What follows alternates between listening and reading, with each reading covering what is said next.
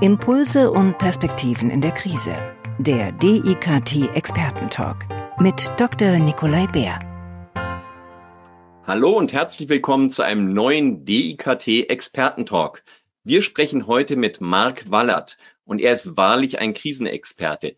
Er war Entführungsüberlebender. Er war 140 Tage im Dschungel entführt. Und nachdem viele von uns sich jetzt sehr eingesperrt fühlen im Homeoffice, dachte ich, das ist vielleicht eine gute Idee, ihn zu befragen, wie geht man mit dem Eingesperrtsein um, dass einige Leute doch nach zehn Tagen eingesperrt sind, jetzt schon empfinden.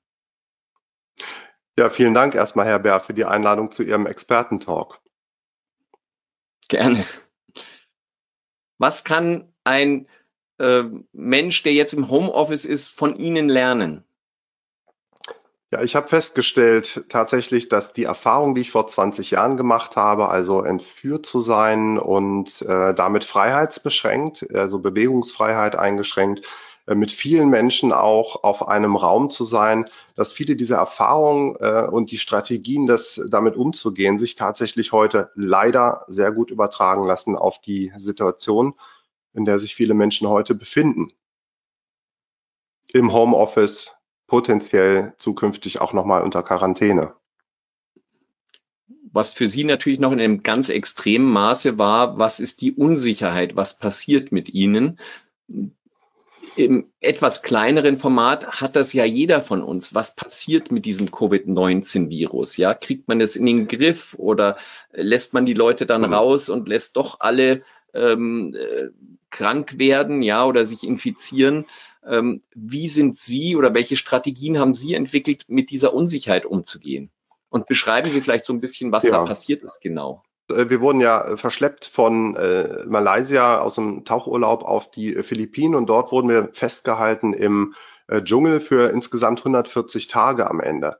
Und die Herausforderung, äh, eine große Herausforderung war für uns, nicht nur, dass das eine, eine große Belastung war während der Zeit und eine große Unsicherheit, sondern dass wir auch nicht wussten, wie lange diese Zeit am Ende dauern würde und ob wir am Ende auch wirklich freigelassen werden und das Ganze überleben.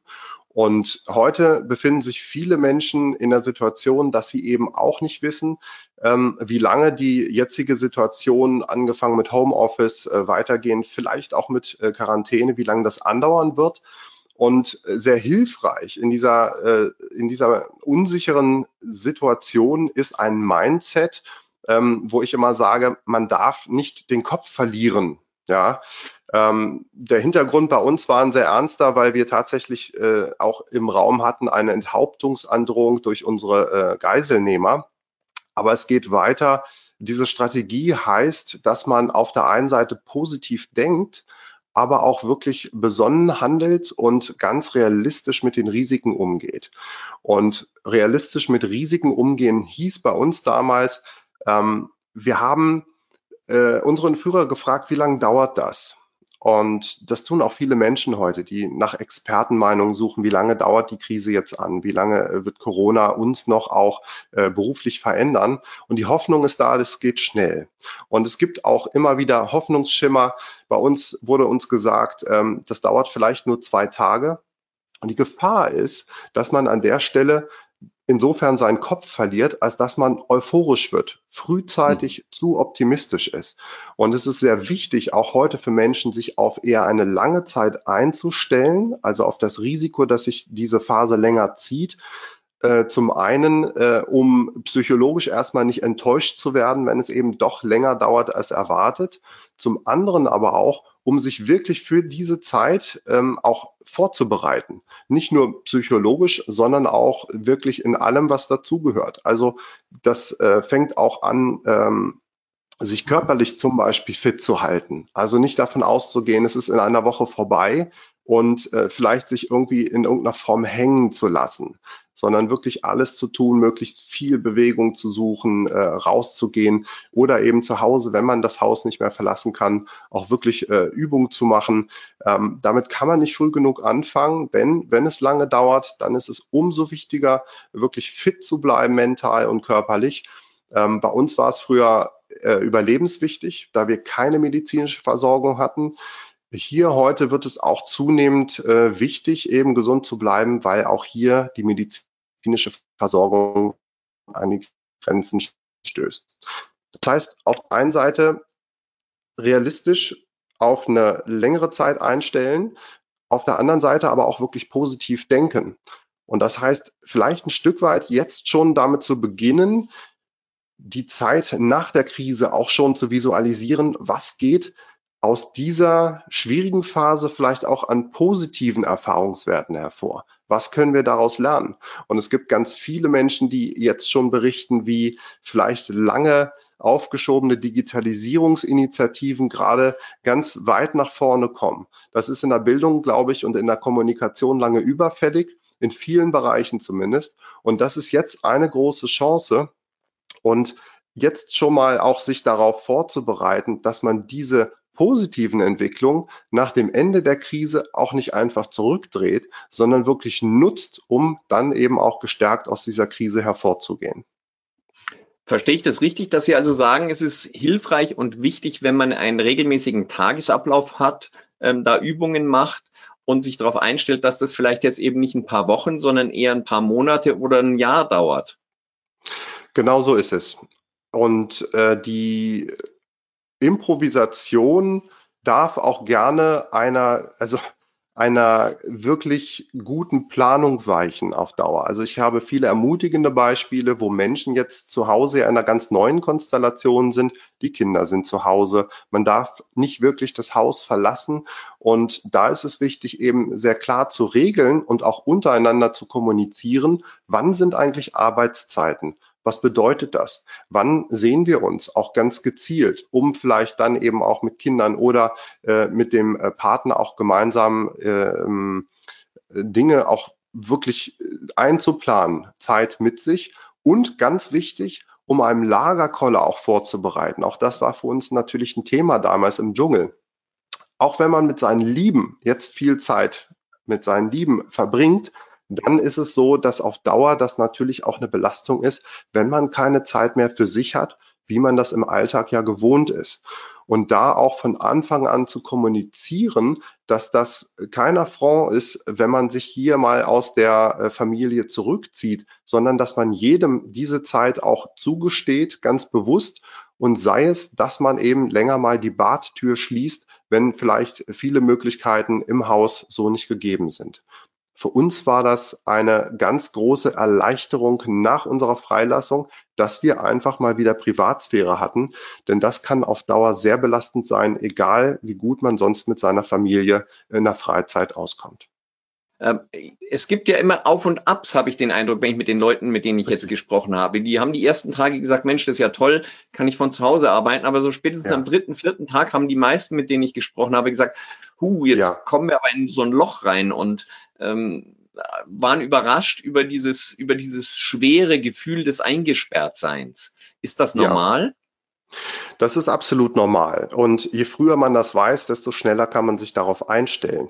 Also die Freiheitsbeschränkung ist wirklich eine psychische große Herausforderung. Und deswegen gilt es auch, sich darauf von Anfang an einzustellen. Also ähm, sich Auszeiten zu nehmen, sich anders zu strukturieren, als man es eben improvisiert tut.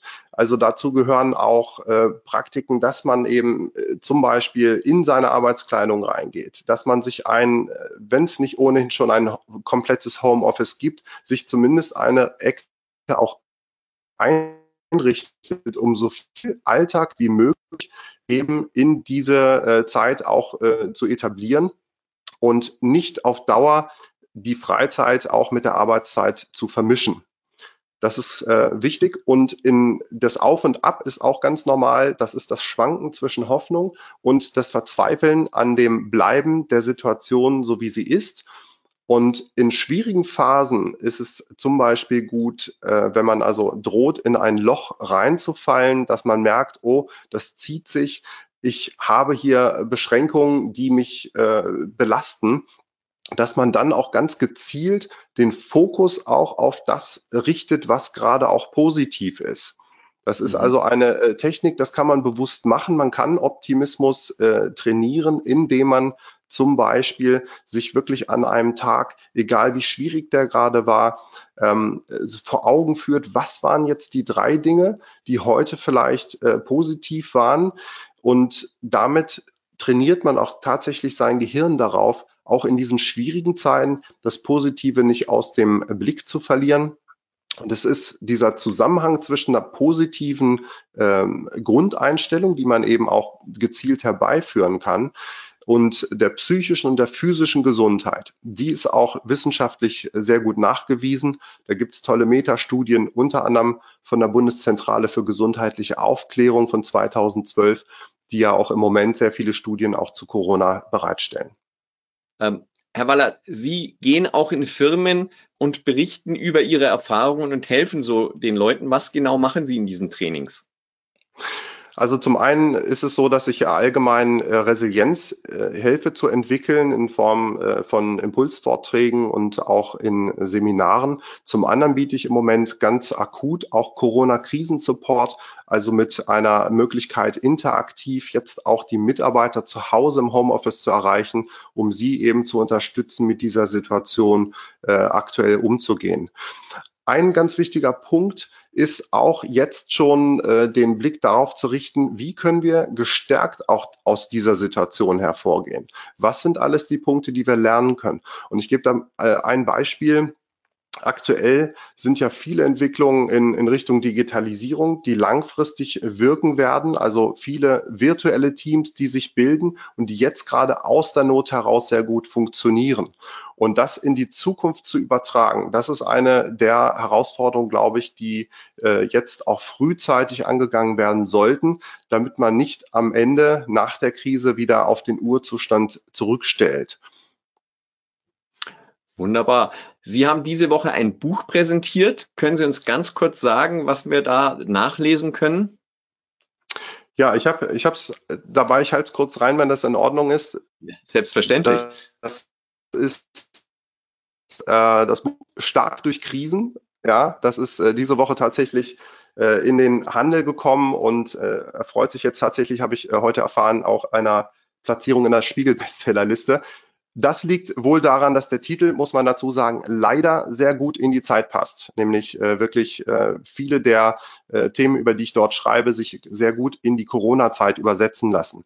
Was steht drin? Es ist zum einen äh, eine äh, Auswertung von meinen Erfahrungen, die ich damals während der Entführung gemacht habe, die ich in den äh, Lebensalltag von Menschen übertrage, aber genauso auch in den Business-Alltag. Das heißt, ich schaue mir äh, Strategien an, die uns damals geholfen haben und die heute auch in Unternehmen äh, etabliert werden. Und ich gebe ein Beispiel dafür. Wir waren 21 Geiseln früher und wir haben alle erfolgreich äh, als Team, wir sind von der Gruppe zum Team geworden. So, und erfolgreich deswegen, weil wir alle überlebt haben. Und das war vor allem dem zu verdanken, dass wir wirklich nach Prinzipien dort funktioniert haben, die man heute als Agilität zusammenfasst. Ja, das heißt, wir sind erstmal durch die vier Phasen der, des Teambuildings gegangen. Da gehören Konflikte dazu. Dort haben wir sehr eindrucksvoll erleben dürfen, dass eben Konflikte zwar immer unangenehm sind, aber auch sehr, sehr wichtig im Teambuilding-Prozess. Und wir haben am Ende wirklich als ein sehr performantes Team zusammengearbeitet, nämlich so, wie man das in der viel zitierten VUCA-Welt immer äh, ähm, anstrebt, die ja sehr unberechenbar ist. So, und das war unsere Situation damals. Und wir haben eigentlich nach allen Prinzipien der Agilität äh, dort funktioniert.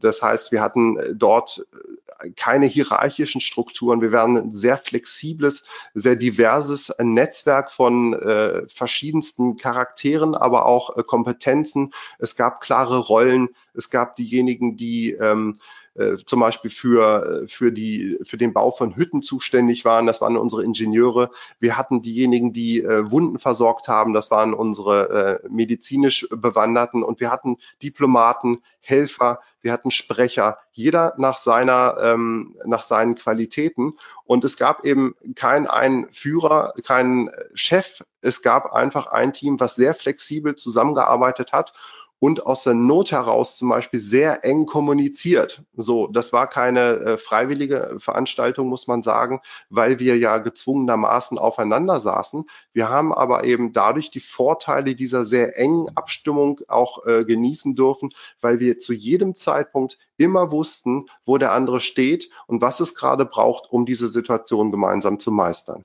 Und diese Prinzipien der Agilität, die wir dort gelebt haben, vermittle ich eben an sehr eindrücklichen Beispielen, um sie dann in die Unternehmenswelt zu übertragen. Und die kenne ich deswegen sehr gut, weil ich 17 Jahre selber in internationalen Unternehmen überwiegend als Führungskraft gearbeitet habe und da gemerkt habe, wie nah doch diese beiden Welten erstaunlicherweise beieinander liegen. Marc Wallert, herzlichen Dank stark durch Krisen. Also es ist ganz normal, wenn wir jetzt in dieser Covid-19-Krise im Homeoffice mal verzweifeln. Was kann man dagegen machen? Haben Sie ganz gut beschrieben. Also Selbstdisziplin haben, hoffnungsvoll nach vorne gucken, sich darauf einstellen, dass es vielleicht länger dauert und die Zeit gut nutzen. Ich darf mich für Ihre Zeit bedanken, ganz herzlich und hoffe, das Ihnen auch ein bisschen Spaß gemacht hat. Wünsche Ihnen alles Gute, dass Sie gut durch die Krise kommen und vor allen Dingen vielen weiteren Leuten noch helfen mit Ihrer Erfahrung. Herzlichen Dank, Marc Wallert. Alles Gute. Herzlichen Dank für die Einladung, Herr Bär, und Ihnen und Ihren Zuhörern alles, alles Gute. Danke. Ciao. Tschüss. Der DIKT Expertentalk wird produziert vom Deutschen Institut für Kommunikations- und Medientraining. Die Trainings- und Weiterbildungsangebote des DIKT finden Sie unter www.medientraining-institut.de.